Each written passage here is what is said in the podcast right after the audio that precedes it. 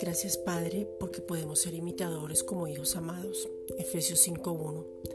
En el Padre estamos seguros, confiados, estables, sabiendo que nuestra ciudadanía está en los cielos y no en la tierra. Es tiempo de estar firmes. Gracias Padre porque nos podemos regocijar en el Señor siempre. Filipenses 4:4. Revolucionar nuestro pensamiento por medio de la palabra. Orar conforme a la palabra. Dar porque somos bendecidos para bendecir pensar como tú piensas y hablar bien, y más en estos tiempos donde muchos necesitan ver la manifestación del amor de Dios sobre sus vidas. Romanos 5:5. Ese amor inagotable, eterno y lleno de poder. Ver la esencia. No se afane, piense antes de pedir, lea la palabra y ore conforme a su voluntad que es Cristo mismo, porque toda buena dádiva y todo don perfecto proviene del Padre de las luces, en el cual no hay mudanza ni sombra de variación. Santiago 1.17.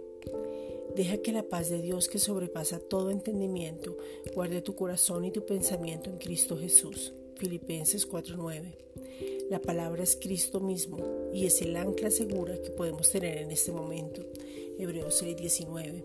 Sumérgete, encuéntrate y hállate en ella. Lucas 4 versículos 20 al 21. Él es el sustentador, el reposo, el descanso y nos da la fe que es el mismo. Hebreos 12, versículos 1 al 2. Nos da firmeza, fortaleza y valor. La sanidad establecida se manifiesta. Isaías 53, 4. El cuidado es permanente, la provisión es abundante y en Él estamos seguros y confiados. Romanos 8:38.